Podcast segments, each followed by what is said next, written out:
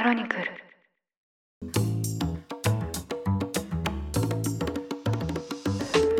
おはようございます。2023年8月13日日曜日ニュースコネクトパーソナリティの野村貴文です。この番組では平日毎朝5分間で世界のメガトレンドがわかるニュースを解説しています。日頃からお聞きいただきまして誠にありがとうございます。さて今日は日曜版として1週間に配信されたニュースを振り返っていきたいと思います。休日のともにリラックスした気持ちでお聞きいただければ嬉しいです。それでは早速お呼びします。経営競争基盤共同経営者の塩野誠さんです今週もよろしくお願いしますはい、しのです。今週もよろしくお願いいたします。塩野さん1個ですね今日お話ししたいことがありましてはい。このニュースコネクトなんですけど今日の配信で500回になりましたおめでとうございます。ありがとうございます。はい500。500ですもうこれも本当に一重に普段聞いてくださっているリスナーの皆さんのおかげですすべてリスナーさんたちのね、おかげですね。本当にそうですねえ、500? 500ですよ500 よくやりましたね本当によくやりましたね。ええなるほど。そうなんですよ。まあでも確かにそうですね。これ去年の2月に始まった番組で。あ、そうか、去年の2月。はい。そうなんですよ、はい。去年の2月に始まった番組でして。ええ。基本的には土曜以外毎日配信していてもう最近は土曜も配信しているんで。そうですね。なんか土曜も結構ね、リスナーさんからね、いろいろ人気の声っていうかね、出てて、はい。そうですね。ありがたいことに一挙日本人編の反響もいただいてるんですけど、ですね。それをやってるんで、まあ、確かに1年が365日っていうふうに考えるとそろそろ500っていうのは、まあ感情は合うっちゃ合うんですけどただなんかもう。結構大変ですよね500回続けるのって。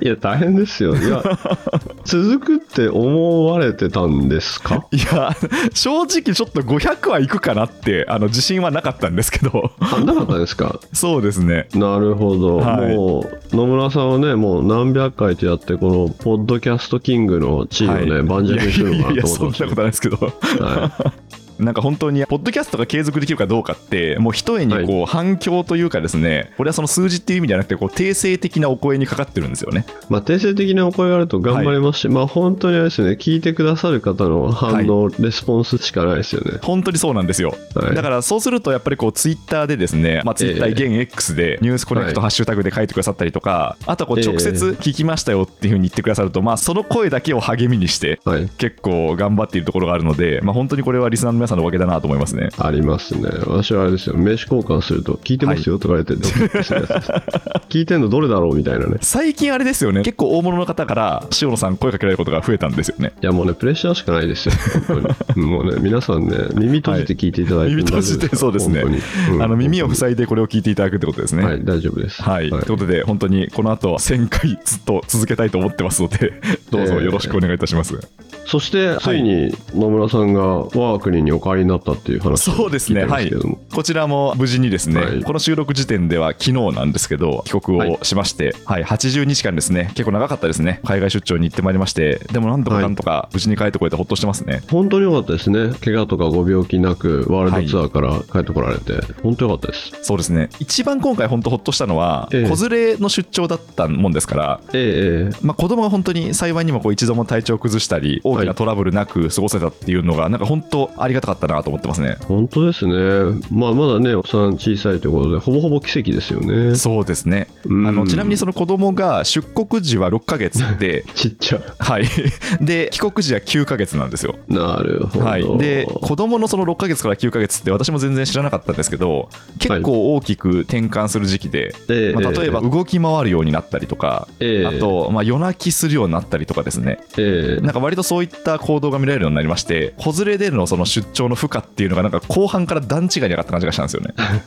子連れ出張という概念を作りましたからね、そ急にね。うですね、はい、もうなんとかかんとか仕事にも手を抜かず、まあ、かといってその子供も ちゃんと連れてっていうような感じでやりましたけど。いやでも多分ねお子さんのこう様子とか映像画像あろうと思うんではい。そういうのを後からね見せるともしかしたらね自分の親たちが何ちゅう無理したんだって怒るかもしれないですし。そうですね。またはねそういうチャレンジングな親のもとに生まれたっていうアイデンティティになるかもしれないしそれはまあどっちかですよね。そうですね。どっちに転ぶかって感じですね。なんとかちょっと嫌われないようにうまく話をしたいなと思ってますけどね。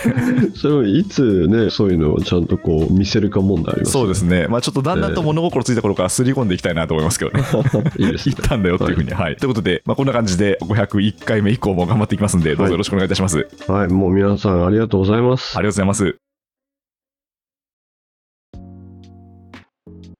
それでは1週間のニュースを振り返っていきたいと思います。今週は金曜日が祝日のため4本分を取り上げました。まずは月曜日です。月曜日に取り上げたのがアメリカのビッグテックの四半期決算です。GAFAM と呼ばれるですね、ビッグテックの四半期決算が出揃いまして、全企業ですね、増益となりました。そして、売上に関しても、アップルを除く4つの企業は売上増となりました。で、一方でアップルなんですけど、この四半期決算4月から6月では、売上はですね、スマートフォンの販売が伸び悩みまして、前年同期比で1%減となりました。はい、ということで、このビッグテックの決算なんですけど、これについてはどうご覧になってますでしょうか？まあ、毎回思うことですけども、はい。こう、伸び悩んだとかどうこうなったとか言いますが、はい、ガファムって呼んだりするアップルやらアルファベットやらですけども、はい、まあなんてアップルとかね、11兆売って利益約3兆みたいな世界ですからね。はい、はい。もう、なかなかの兆円ワールドですよね。そうですね、なんか、えー1%減ったところでっていうのは正直思っちゃいますよね。何言ってんのかなって思いますけどね。はい思いますけども、まあ、あの全体としてやっぱ面白いなと思うことはいろいろありますよね。はい、はい。アップルがプレミアムなハードウェアである iPhone が減って、はいうん。一方で、まあ、サービスの方がまあ8%ぐらい伸びてて、で、もうアップルってやっぱり、まあ、よく言われてきたことですけども、高くハードを売れるし、まあ、そこに付随するサービス半分でやっていて、なおかつ今回、アップルカードですよね。はい、そうですね。ええアップルカードが好調で、その好調の裏っていうところに、年率4%を超えるスーパー高金利なサービスとかあったりとかうん、そうですして、ね。だからもう、アップル、え、金融ですよねみたいなね。そうですね。本当にまあ、はいハードウェアの企業ではないですよね、今やもはや。そうなんですよね。だからこれがまあ、15年ぐらい前に、一旦ユーザーを捉まえて、ネットワーク化すると、まあだからある種のスーパーアプリみたいな発想で、ユーザーを素敵な経済圏に入れると、逃れられないっていうようなことが、なんとなくみんな薄々感じたのの、はい。まあ、一旦の完成形を見ますよね。うん、そうですね。うん。やっぱり Apple カードっていうのは結構市場を席巻するんですかね。どうでしょうね。ただカードはカードで、いわゆるインターナショナルでビザマスとかがまああって、で、それに付随して、まあカードの世界ってそこそこ難しいフランチャイズなんですけども、はい。やっぱり既存カードのスイッチングってまあまあ難しいじゃないですか。今使ってるやつから。はいねえええーでね、皆さん日本で普通にお財布を見るとカードが溢れてたり、はい。溢れたものを皆さん今度は iPhone に入れてますけど、確かにそうですね。結局はい iPhone に入ってくるんですよね、全部。入ってますけど、ええ。うん、だから競争はすごく激しいところがありますよね。うんうんうん。でもやっぱりその、うんその分だけこう取ると大きいんで、まあ、そこに Apple も参入してきたってことなんですかね。まあ、あれですね、決済、そしてある種のまあ短期融資であるクレカみたいなものって、経済圏作るときに必須アイテムなんですよね。はいはいはい。ええだから、ユーザー ID と決済がないと、経済圏って名乗っちゃダメですよっていう感じですよね。はいはい。うん。まあ、そうすると、まあ、最後のピースとして、やっぱそこは抑えざるを得なかったってことなんですか？そうですね。それはあの、日本の3キャリアとかもそうですもんね。みんな、確かに。決済もカードも、あと、はいいわゆるキャリア課金みたいなのもできちゃいますし、うんうん結局どうやってお財布を抑えて、お財布とサービスを同じ人がやってるっていうのが、やっぱりオンラインで出来上がった構図なので、はいはいはい。はい。確かにそうですね。言われてみれば、どの国のスーパーアプリも、やっぱこう、決済は入ってますもんね。そうですね。まあ、日本のね、コンビニのお支払いのところ行くと、あ、これってやっぱりガラパゴスって呼ぶんだなっていっぱいいますけどね。そうですね。いろんな生き物たちがね。はい、いろんな生き物たちが、多様な生態系が見られますよね。そこに行くと。あれ多分外国人の方が見たら、まあ、はい日本語表記なんでビビッドには来ないと思いますけども、ええあれがまあ自分の分かる言葉でブワってこう決済手段が載ってたら、はい。はって思うと思いますよ。そうですね。確かに。なんでこんなにあるんだっていうふうになりますけどなんで。こんなのだ？どうええ一個一個違うんだ？みたいな。そうですよね。まあ、ただその分、やっぱりこう、決済っていうのを各社抑えたくて、まあ、こう、しのぎを削ってるってことの表れってことですね。そうですね。あと今回、まだそれが影響力が現れてないですけども、はいやっぱり今後、ジェネレティブ AI、生成 AI が、例えばじゃあ、マイクロソフトうん。とオープン AI って、まあ、これ最強タッグだと思うんですけど、はい。そういうのがどういうふうに実際の収益に影響するかって、まあ、これからですかね。そうですよね。ええ多分そのビッグテックの次のかなり業績を左右するのは AI への対応ってことになりますよね。そうですね。まあやっぱ変遷してるなと思って、ちょっとまあやっぱりクラウドの戦いがあって、はい。で、クラウドって言ったら、例えばじゃあスタートアップを日本でやろうとか言ったら、まあまずは AWS だよね、みたいなはいはいはい。感じがありましたけども、今となっては AWS、マイクロソフト、Google で、まあクラウドの市場って結構分け合っていて、うん。もう絶対 AWS 基本でしょうっていう感じではもうないですし、はい。えーだそういう意味では今後、まあ、チャット GPT とか、あとまあバードとかいろいろ出てきて、で、それがどうやってアプリに入ってくるかっていうところだと思いますね。そうですね。うん。まあ、事業活動をしたいときに、必ずその AWS にしても、まあ、何かのこうインフラ整えなければいけないと思うんですけど、まあ、はいその使い勝手の面ですかね。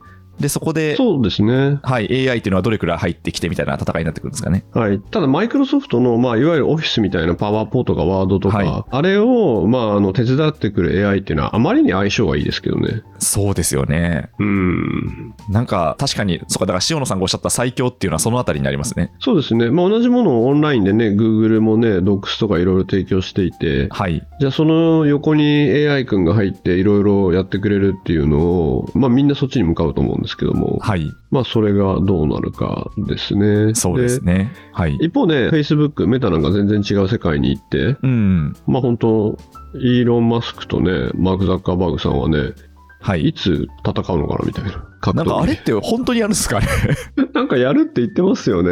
やるって言ってますよね。なんかすごいですね。ええあんな興行みたいなことやるんですね、お二人。いや、イーロン対マークの格闘技やるって言ってますよね。ええいや、すごいんじゃないですか。なんか全世界で10億人ぐらい見るんじゃないですか、それ。見ますね。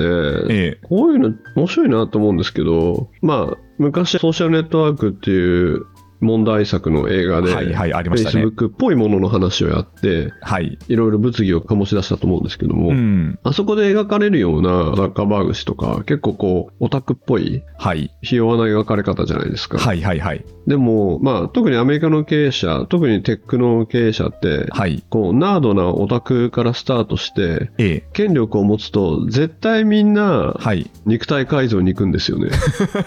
え、そうなんですか？いや、だってあれですよ、ジェフ・ベゾスとかもすごい変わってますよ。あ、筋肉がついたってことですか？筋肉量が。あ、そうなんですか知ら筋肉量変なかった。わってますよ。はいええじゃあやっぱあれなんですか？フィジカルをみんな鍛え始めるわけですか、いや、いろんなものを手に入れると、フィジカルにいっちゃうであったり、はいはいはい。よりこう、自分がパーフェクトヒューマンになろうと、はいフィ。ジカルにいっちゃう。しかも、まあ、お金が売るほどあるんで、はいはいはい。最高のトレーナーをつけて最高のトレーニングをして、みんな筋肉量を増やすっていうね、ええこれ超面白いと思ってますね。すごい面白いですね。じゃああれですかあの、うん富と名声を手に入れたマスク氏とザッカーバーグ氏はそれぞれすごいお金かけて筋肉をつけてそれで戦うわけなんいや、ですね。そうなんですよ。そうなん。だ。それは面白いですね。ええいやだから逆に最初からこう体格とかに筋肉とか、はい。そういったフィジカルに恵まれた人は、はい。お金がいらないのかなみたいなね。あー、そっか。だから最後行き着くところがそれだから、そうそう。もう別にそうですね、お金なくても、もうすでに欲しいものは手に入れてるってことですね。それをね、なんか言ってあげたらいいんじゃないかなって。みんなが欲しいものははい君もうありますよ、みたいな。面白いですね。なんだっけ？えメキシコの釣りのなんか逸話みたいな感じですね。えいやー、本当ですよね。えー引退したら何がしたいんだって言われて、えちょっとバカンス寝たいんだって言ったら、今もう自分はやってるよみたいな、なんかそういう逸話がありましたけど。そうそうそう。だからなんか、青い鳥は実は自分の筋肉にあったみたいな。そうですね。ええいや、ということで、まあ皆さん、ぜひ筋肉を鍛えましょうということで。いや、どっちが先か。富か名声か筋肉か。そうですね。はい。ビジネスを頑張るか筋肉をつけるかということですね。はい。はい。ということで、ガファムの話でした。はい。はい続いて火曜日です。火曜日に取られたのがトランプ氏の裁判の動向です。トランプ氏の3度目の起訴について裁判が始まりました。で、この3度目の起訴なんですけど、この内容としましては、まあ、一昨年の1月の連邦議会襲撃事件をめぐって、2020年の大統領選挙の結果を覆そうとした連邦法違反の罪に関する審理です。で、この起訴状によりますと、トランプ氏には4つの疑惑が持たれていまして、1つ目は国家を欺くために側近らと共謀した疑い、2つ目は選挙結果の承認手続きを妨害した疑い、そして3つ目は承認手続きを妨害するために共謀した疑い、そして4つ目は有権者の投票権侵害に共謀した疑いです。で、これらについてですね、トランプ氏が3日、ワシントンの連邦地裁に出廷しまして、4つの罪状すべてで無罪を主張し、全面的に争う姿勢を示しました。はい。ということで、まあ、トランプ氏、起訴が重なっていますけど、結構これ本丸に関する審理かなと思いますが、これについてはどうご覧になってますでしょうか？そうですね。なんかね、日本だったらこういう政治家、元政治家が出てくるとね、疑惑のデパートとか書かれそうな罪状の多さだと思うんですけども。ありましたね、疑惑のデパートっていう表現。疑惑のデパートとかね、疑惑の総合商社そうそうそう、ありました、ありました。20年くらい前ですよね、それ話題になったのって。ありました多。分多いってことを表現してるんだと思うんですけど。そうですね、はい。はい、で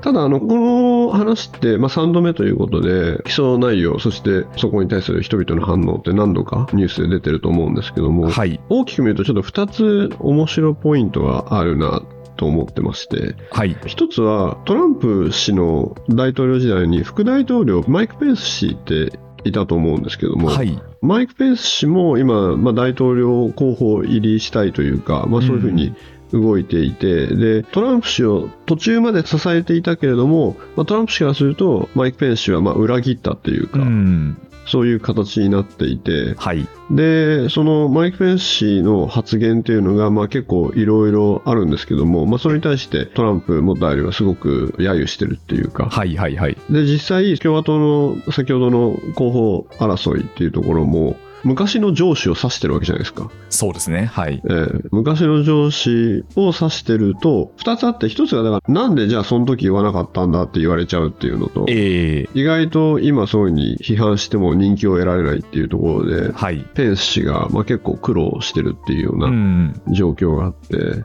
で、もう一つちょっと戻ってお伝えすると、有権者の方も、もともとすごく元を正すと、はいなんでこんなめちゃくちゃなトランプ氏をみんな応援したかっていうと、思い出していただくと、あの、福音派の有権者って言ったじゃないですか。はいはい。でで福音派の有権者っていうものがトランプ氏をすごいこう応援したらしいぞっていろんなところに出たと思うんですけども、ええそれって福音派の人たちが例えばあの、まあ、いわゆる人工中絶とかうん。ああいったものをまあ強力に反対する人たちで、はい。まあ、中絶反対、まあ、プロライフって言いますけどもそれにはトランプ氏っていうのは載っているので、うん。めちゃくちゃな人でめちゃくちゃな人格だけれども、まあ、宗教的に福音派の人はそのある種の一点でその他の候補よりは中絶反対のトランプ氏がいいっていうので、まあ、押してきたんですけども、うんまあ、この議会襲撃みたいないろんなこうことが起きてると、まあ、確かに自分の福音派からの主張としてはトランプ氏を押したくてもトランプ氏の人格があまりにもやばいでしょみたいな感じで今今後どうなるかですね。ああ、そういうことですね。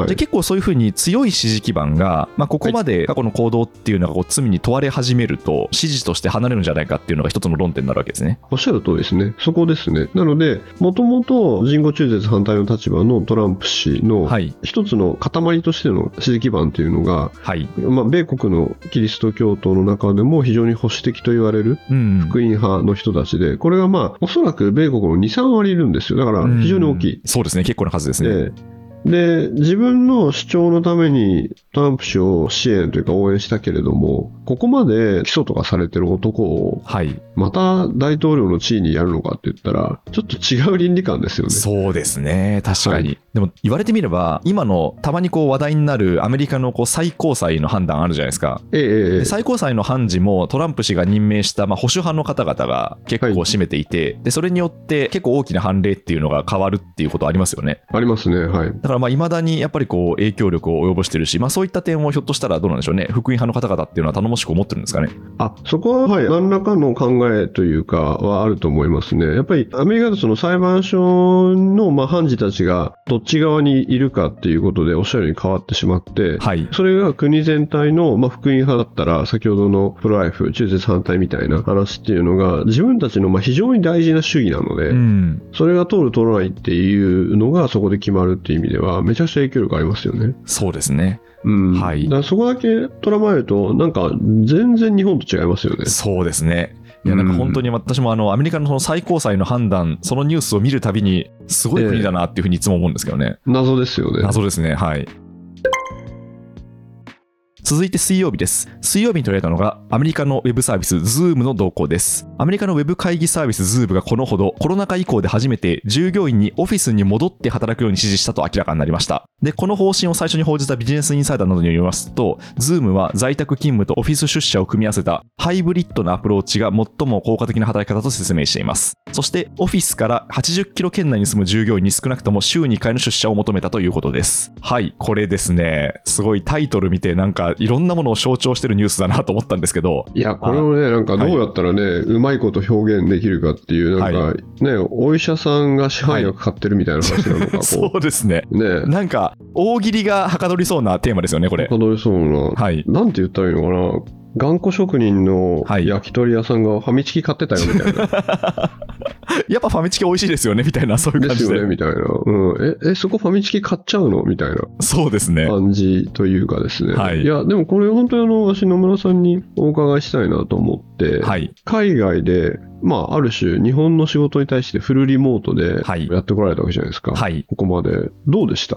これまあ多分いろんな観点から語りたいですし、なんならもうそのテーマだけで1時間ぐらい喋りたいんですけど、そうですね。はい。パッと思ったことをいくつか述べると、ええまず既存の仕事というんですか、もう割と流れができている仕事に関しては、はいまあ正直全く問題なかったというか、まあこれはありがたいことに集まってくださったスタッフの皆さんであったりとか、あとはその関係者の皆さんのこう理解もあるんですけど、はい。結構ですね、本当に問題なく回ったなっていう感じだったんですよ。はい。だからもうちょっと多分私が今回はその80日間という2ヶ月半だったんですけど長期で離れてもおそらく問題なくできるんだろうなっていう感覚はありました。ええええええで一方で強烈に今回思ったのがやっぱりこう現地で時間と空間を共にすることの情報密度の濃さっていうのをですね本当強烈に思いまして、まあこれ当たり前っちゃ当たり前なんですけどそこに行かないと聞けない話だったり繋がらないこう次の展開っていうのはまあ確実にあるなっていうのは思ったんですよね。なのでなるほどですね。はい、はい。あのこの2つを結構今回強烈に感じた出張だったので、まあ、確かにそのみんなにこうオフィスに戻ってきてでそこでリアルでいろいろやろうよっていうふうに言いたくなる気持ちは分かるっていうのが正直なところ。なんですけど私個人の考えとしてはリモートワークってなんかもともとその理論上はできたけどなんかいろいろあって踏み切れなかったんだけどコロナ禍ではい。やむを得ずにやったら意外にできたみたいな制度だったじゃないですか。はい。だからなんかその時計の針を全部元に戻しちゃうのも進歩がないんじゃないかなって感じもするんですよね。あ、それはもうおっしゃる通りだと思いますね。はいはい。いや、今野村さんおっしゃったところって、ある意味すごく洗練された両極端だと思います、ね。はいはいそれは非常にもう出来上がった仕組み化した仕事っていうのはどこに行ってもできるし、はいクオリティも下げずにできるよと。一方で、こう、より、なんですかね、面白さを追求するとか、はい熱さを追求するみたいのはもう対面で、そこに行ってその人といるんだみたいのが新しいものを生むんだっていうだからその両極ができてる感じしますよね。そうですね。すごいそれは感じましたね。で、えーやっぱり思ったのは、多分その何が向いてる向いてないっていうのも、多分その働く人の特性としてもありますし、えーつまり常にこう新しいことをリサーチして作っていきたいのか、それともやっぱりこう既存の流れっていうのをその安定運用するっていうのは得意な方もいらっしゃるじゃないですか。えーで、まあ私結構既存のオペレーションを安定運用するの得意なタイプなんで、あのなるほどもっとそっちタイプに光が当たってよって思ってるんですけど、個人的には。えーあなるほど。はい。ええで、そういうタイプの人はひょっとしたら、リモートの方が生産性が上がるかもしれないですよね。えーなんかそういうところで多分いろいろ試すことが、まあ、今回コロナ禍においてリモート化していろいろ試せてそれは本当に素晴らしかったと思ってましてそうですね。で特にもちろんそのエッセンシャルワーカーと呼ばれるような、まあ、外食であったりとか医療の直接の従事者であったりとかってなかなかリモートにできないっていう方はいたんですけどもそうですね。一方で育児とか介護で、はい家からなかなか離れられないとなっていた人が、はいだいぶやっぱそのそこと調整しながらリモートで、まあ、会議に入るとか仕事するっていうのの、あできるんだっていうのがかなりね例として出てきてよかったと思いますね。そうですね。えーまあ私もコロナ禍で育児に突入したんで、なおさら本当リアルに思うんですけど、これ、フルにこう毎日平日5日出社しなければいけないという状況だと成立しないんじゃないかなっていうのはすごい思いますね。そうですね。あとはまだ日本にはないと思うんですけども、すごくこう病院とかはい。お医者さんで、まあ、リモート診療、リモート診断ってあると思うんですけども、はい。はい。本当にバーチャル病院みたいのは作れるんですよね。えええーなので、いろんな、まあ、病院で何か何かってあって、はい。でそれで遠くから全部診断して、で、そこの場でいろんなマシンを使って情報も集められるみたいな。はい。だから本当になんですかね、クラウド上にある病院みたいな概念さえ作れると。だからそこら辺って結構常識を超えていくと良い部分あるとは思いますね。そうですね。なので、その、ある意味こうコロナ禍という強制力があって、まあ、リモートワークを試して、多分いろんなその結果が得られたと思うんで、まあ、例えば本当にこう通勤時間ってどうなのみたいなことをみんなが思ったと思いますし、はい。あのまあそれこそ塩野さんがさっきその介護とか育児っていうふうにおっしゃったんですけど、あこれでまあ本当に助かったっていう、これで仕事とその家庭っていうのは両方できるんだっていう方々も、結構増えたんじゃないかと思うんですよ。そうですよね。ええだからまあそれは踏えまえた上で、なんかその次の展開っていうのをやってほしいなっていうのは個人的には切に思ってますけどね。うん、だと思いますね。はいハイブリッドで、はい、やれるところがあると思いますし、結局は、これって多分また方法論とか、じゃあリモートなのか、対面なのか、方法論に結構話がいっちゃうと思うんですけども、はい。まあその人が幸せなためにですからね。そうですね。うん、なんかあともう一個思ったのは、今回、ズームの指示が、オフィスからええ80キロ圏内に住む従業員には週2回の出社じゃないですか。はいはい。80キロって結構遠いなと思って、あ、なんかアメリカンな感じしますね。アメリカ感じしますよね。あれ、日本で80キロっていうと、多分北関東、静岡ぐらいまで行っちゃいます？静岡行かないあ、かな？行くんじゃないですかね。行きますかね。はいはいで、そこから週2回って結構しんどいなって感じがしてて、ええええええなんかええどうなんでしょうね、これ感覚的な問題ですけど、月に1回集まるとかじゃダメなのかなってのは思いましたね。いや、そういう日本のネット企業ありますけどね。ありますよね。ありますね。全然ありますね。なんか私の前職のニュースピックスは。リモートで、リモートというか、もうあのコロナ禍以前から、関西で働いてた方がいらっしゃったんですよ、何名か。はい。で、確か月に1回ぐらいオフィスに来てて、で、問題なく回ってたんですよね。ああ、そうですね。それで言うと、もうコロナ禍以前にそうなっちゃってるというか、まあ、コロナ禍でより加速したとこっていっぱいあって、例えばはいだから、ヨーロッパとかでやってると、まあ、ヨーロッパは地続きですし、はいはい。国内で、じゃあもう本当3時間、2時間でロンドン、パリに他の都市から行けますねっていうのが、まあ普通そうなんですけども、はい。まあ、行くのは行くで大変なんで、基本はこういうリモートでやって、時々行くみたいな、カンファレンスで会うみたいうんな感じってあると思いますし、まあ私がいる経営競争基盤って、まあ投資とかコンサルティングとかやってますけれども、はいまあ基本的にはプロジェクトベースでうん、うんうんリモートで集まる。で、時々オフィスやクライアント先で対面で集まる。でもその頻度というのは、まあチームとかによってだいぶ違うみたいな感じで。なので、オフィスに行くと、まあフリーアドレスで、そこかしこにこう塊がいるみたいなうん感じで。うんうんうん。ただまあその、そのオフィスで空いてるところを見ると、この空いてるところめっちゃ高いんだけどっていつも思いますけどね。そうですよね。はい。実は日本で一番高いものって空間ですからね。空間は高いですよ。そうなんですよね。えーオフィスに空間に木がいっぱい生えてるというか置いてあるんですけども、ええ。緑が置いてあるんですけども、この人たちっていうか、この木々高いところにいるなっていつも思ってます。そうですね。一体このスペースに月いくらの維持費がかかってるんだろうかっていう話ですよね。よ。とか思っちゃダメなんでしょうね、きっとね。そうですね。確かに。いやいや、ということで、はいまあちょっと本当にこうリモートワークに関しては、私はこう前に進めてほしい派ではあるので、ちょっとポジションを明確にしながら喋りましたが、いろんなことを象徴するニュースですね、今回はね。はい。はい、そうですね。続いて木曜日です。木曜日に取られたのが地中海の移民に関する問題です。今、地中海では北アフリカからヨーロッパを目指す移民船の事故が多発しています。こうした現状に今週、ローマカトリック教会のフランシスコ教皇が、北アフリカは最大の墓場だというコメントを発表しました。で、この移民船の事故なんですけど、その多くはですね、北アフリカのチュニジアやリビアが起点でして、そこから地中海を挟んだイタリアやギリシャを目指して、いわゆる密航で国境を越えたものです。で今年に入ってですね、そうした回路でヨーロッパに到着する移民難民の数が急増していまして、UNHCR の統計によりますと、例えばイタリアでは今年4月までの4ヶ月間の間に回路で到着した移民難民の数はおよそ4万2000人。すごい数ですね。去年の時期と比べて4倍に迫る数になっています。で、事故も多発していまして、今年6月にはリビアからイタリアに向かっていたとされる移民船がギリシャ南部で沈没して、乗船していたおよそ750名のうち生存者はわずか104名、600名を超える犠牲者が出ています。はい。この移民難民の急増とですね、まあ、それに伴うこの事故の多発、これについてはどうご覧になってますでしょうか？すごくこう象徴的な映像として、はい。昔も話したことありますけど、2015年に、はい。ギリシャに向かうシリア人の船が地中海で沈没してしまって、その際に5歳か6歳ぐらいの男の子が海岸に、まあ亡くなられてうん。流れ着いて、なので海岸に、まあ、小さな男の子が倒れているっていう映像が、まあ、これが結構世界に流されて、人々の、まあ、非常にこう、こういうことを許してはならないみたいな形の感情の揺さぶりがあった、まあ、そういう写真というか映像あったんですけども、まあ、その時も、やっぱりまあ人間なんでそういうのを見るとどうにかしなきゃっていうのが、あとはまあ、それこそローマ教皇みたいな方がこう発言とかいろいろあったと思うんですけども、まあ、それがまだ起きていて、まあ、解決というかしていないっていう現状。で、今まあ、おそらくいろんな人は夏休みとかだと思うんですけども、はい。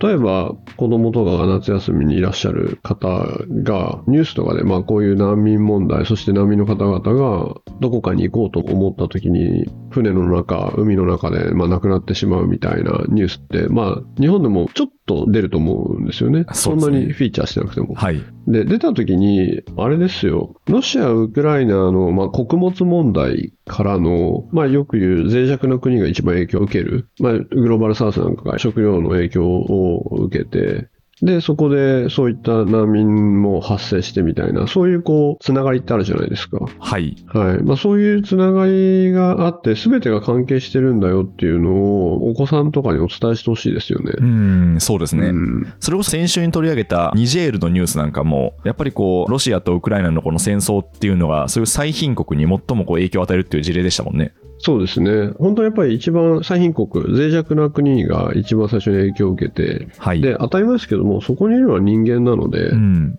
そこから逃れたいと思うわけですし、で、そうすると、こんなのより逃れたいって言ってリスクを取った結果が、こはいういうことになったりするわけじゃないですか。そうですね。えーだからやっぱり全ては関係していて、何らかその自分というものに組み込まれているんで、だからやっぱ食料問題とかは大きいですね。うーん、そうですね。うんまあ本当にこう安全性も乏しい船で密航してくるってそんだけ命がけの決断をしなければいけなかったっていう環境要因があるわけですもんね。そうですね。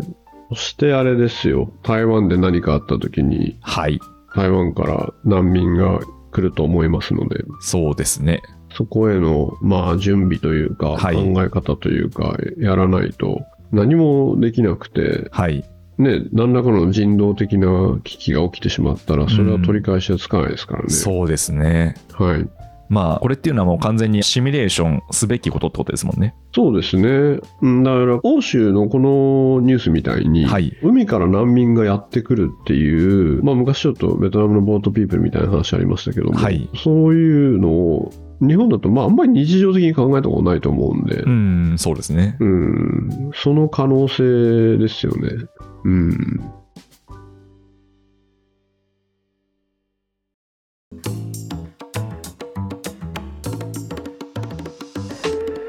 ということで1週間のニュースを振り返ってきました。ではですね、今週の DJ コーナーお願いしてもよろしいでしょうか？あ、DJ ごめんですね。なんでそちょっとその前にあれですよ、はい、え野村さんがね、にご帰国されて、え、はい。日本に帰ってきて、最初に食べたいもの何でした、そうですね、これ本当に帰国した時に何食べようかって結構喋ったんですけど、家族でも。ええええええなんか私が本当直感的に思ったのはやっぱお寿司ですね。ああ、お寿司ですか。はいなるほど。で、なんでお寿司かっていうと、別にお寿司食べれるんですよ。食べますよね。マレーシアでもバンコクでも食べたんですけど、はい。なんかね、シャリの味が、やっぱりなんかあの日本人の口に合うあの感じっていうんですか、ちょっとごめんなさい、はい語彙力って感じですけど、米ですね、はい米が。それがちょっとで、例えばマレーシアのお寿司甘かったんですよ。うんうんうん。で、あまあ、お寿司だなと思って食べたんですけど、はいやっぱこう日本のお寿司食べたいなっていう思いがすごいあって、はい。で、帰国してお寿司食べに行きたいなと思ったんですけど、まあ、ちょっと昨日帰国してからの、ちょっと高速道路で事故に巻き込まれて、家に帰るまでに1時間以上、車内で渋滞に巻き込まれちゃったみたいなのがあったんええで、えええだから結局寿司屋には行けずに、何を帰国後第一食食べたかっていうと、えはい。カップうどんのどん兵衛でしたね。まあ、わかりますけどね。はいはい。でもやっぱりカップうどんとか、あとあの日清さんが出してるカップ麺っていうのも、あれもなんかこう素晴らしい日本食だなと思いますね。そうですよ。しかもやっぱローカライズ感ありますよね。ありますあります。日本で食べるのは日本のカップ麺だなっていう。そうなんですよ。まあ、はいもちろん最近もう本当日本で売られてるものが輸出されて現地のスーパーでも買えるんですけど、でも例えば現地のカップ麺とか買うと微妙になんかこう香辛料が入ってるとか、はい、そうですね。はい、ちょっと辛いみたいなのがあったりするんですよね、でそんな中で日本のカップ麺食べるとうわこれだよねっていうようなえー、えー感覚になりますね。だし感がね、出汁感あります。出汁感しかったですね。ありますよね。はい。なんであのそうなんですよね。カップうどんこんな美味しかったっけって思いましたね。まあ、先ほどだからお寿司も米の種類、はい。水の硬さ、はい。柔らかさ、あとお酢の使い方、はいでその変数だけで、まあ、だいぶ全然違うんで。いやそうなんですよね。だから本当にお寿司って繊細なものなんだなって思いましたね、そうですね。だから日本に行って日本のお寿司屋さん一つ一つとっても違うわけで。そうですね。えー、多分だから日本のお寿司屋さん一個一個全部の店が違うんだよっていう概念がないとはい。雑になってしまうっていうか、はいはいはい。一緒でしょっていう話じゃないんですっていうそうですね。とこになりますよね。うんなんかだから本当に職人さんってすごいんだなっていうふうに思ったのと同時にですね、えなんか最近寿司職人を、まあ、講座とかで学んで寿司職人になって、え。でこう海外に行くっていう若者が増えつつあるみたいなんですけど、そうですね、はい。まあ、なんかそういうふうにこうどんどんどんどん日本で腕を積んで外に出てってほしいなって思いましたね、そうですね、ええ。うん、やっぱりだし文化であったりとか、お酢であったりとかを、はい。子供の時から知ってる人は出てくと違うでしょうね。そうですね。結構強烈に思いましたね。ということではい。どん兵衛が一食目でした、はい、DJ コーナー DJ コーナーお願いしていいですか？はいはい、そうですね、連休かと思いますけども、まあ、ちょっと今日は懐かしさを感じる曲っていう形で、はい。で新しかったり古かったりするけど、いずれにせよなんかノスタルジーを感じるっていうか、はいはいはい。とこで。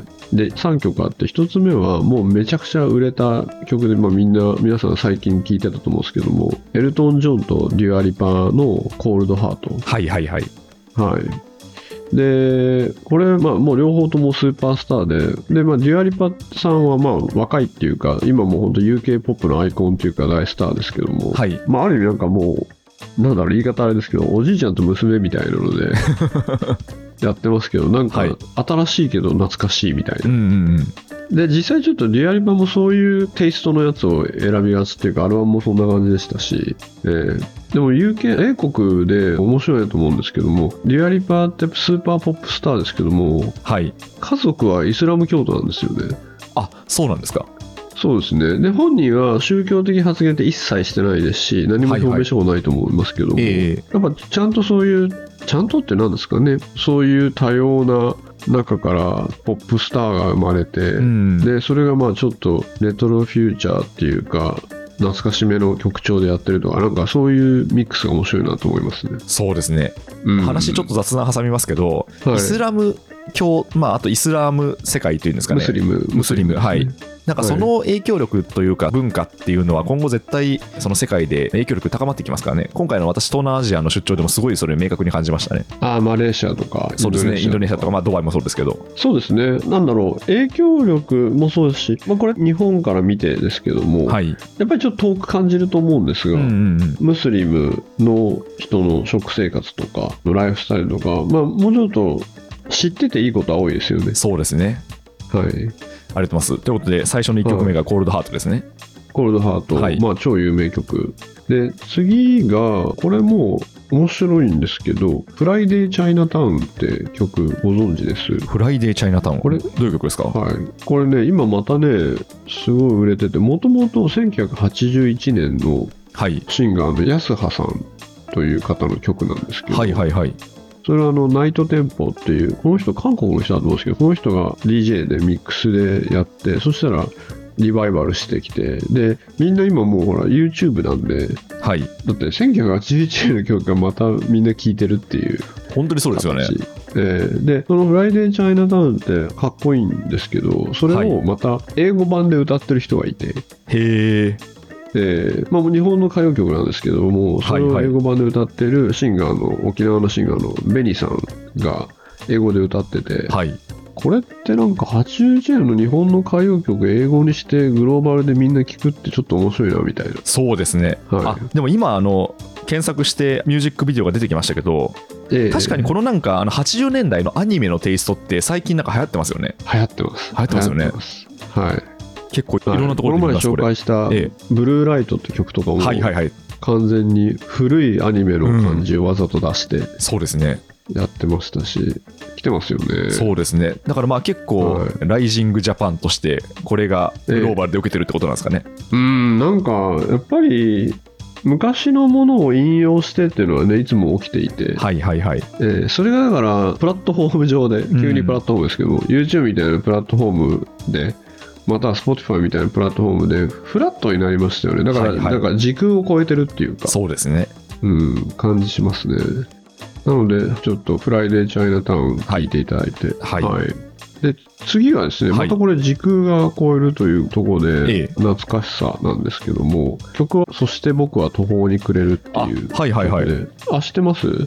あれですよね大沢。あそうそうそう、はい。これね84年なんですよ、はいはいはい大沢良之さんの、はい。オリジナル大沢良之さんの84年の曲。ええ。これがまたね来てて。あそうなんですね。これが今来てるんですか？今です今。あそうですか。今これのカバーで、はい。ときめきレコーズっていうプロジェクトっていうかそういう、まあ、プロジェクトかな？があるんですけども、はい。ときめきレコーズっていうプロジェクトでそして僕は途方に暮れるがピックアップされて、本当だ。出てきた。はい。黒川沙羅さんっていうシンガーでええ。やっていて、まあ、ときめきレコーズ自体がそのノスタルジックな昔の名曲を今にもう一回再プロデュースするっていうかはいはいはい。もう一回出すみたいなプロジェクトなんですけうども、ん。それでこの「そして僕は途方に暮れる」がまた来ててっていうこういう リバイバル感。へはい。えそうなんですね。えーえこのときめきレコーズが出してるこの「接吻」ってあれですか？渋谷系のあの歌ですか？あだと思いますね基本的にはだからはい。80年代、90年代のはい。カバーなのうで、ーんそうなんですね。はい。へえそうですか。そうなんですよ。またあれですねじゃあ今回は時空を超えて今にむしろ今ヒットしてる曲ってことですか？今ですね、はい。だからもうよくわかんないですよね。ニュージーンズとかもそうですけども、はい。一瞬何これ昔っぽいと思うリズムだったりとうんうんかうん。来て、でももうえこれリリース今月じゃんみたいなはい。のがあるので、うんうん、だから逆に新しいっていう、だから Y2K 新しい問題っていう。か、はいはいはいはい。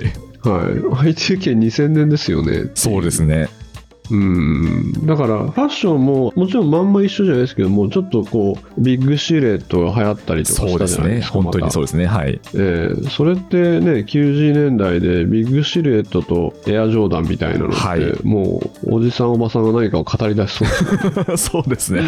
まあ全体的にこうダボっとした服ってことですもんね。はい。いやー面白いですね。まあこれもだからあれなんでしょうね、ええ。ストリーミングサービスのまあ一つの貢献なんでしょうね。